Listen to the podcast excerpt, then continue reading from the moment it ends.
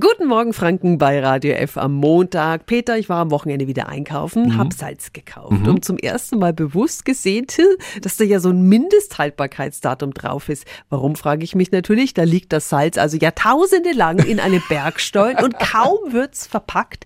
Könnte es vielleicht nicht mehr lang haltbar sein? Warum gibt's nicht Lebensmittel, die ewig haltbar sind? Radio F. Jetzt Tipps für ganz Franken.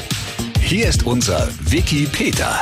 Es gibt Lebensmittel, die ewig haltbar sind und Salz gehört natürlich dazu. Genauso wie Zucker, Knäckebrot, Zwieback und Hartkäse, auch Essig, Spirituosen, Kaffee und Tee, Wasser und übrigens auch Backpulver. Und das gilt auch für Reis und Nudeln. Und das bekannteste Lebensmittel, das ewig hält, ist vielleicht Honig. Der mag zwar kristallisieren, aber das macht ihn nicht schlecht.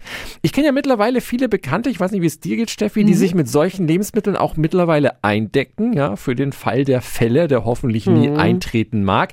Ganz wichtig ist dabei aber, dass sie diese Lebensmittel richtig lagern und zwar an einem dunklen kühlen und trockenen Ort bewahren Sie außerdem die Lebensmittel am besten in so luftdichten Behältern auf. Diese Infos finden Sie auch nochmal auf radiof.de. Tipps für ganz Franken von unserem Wiki Peter.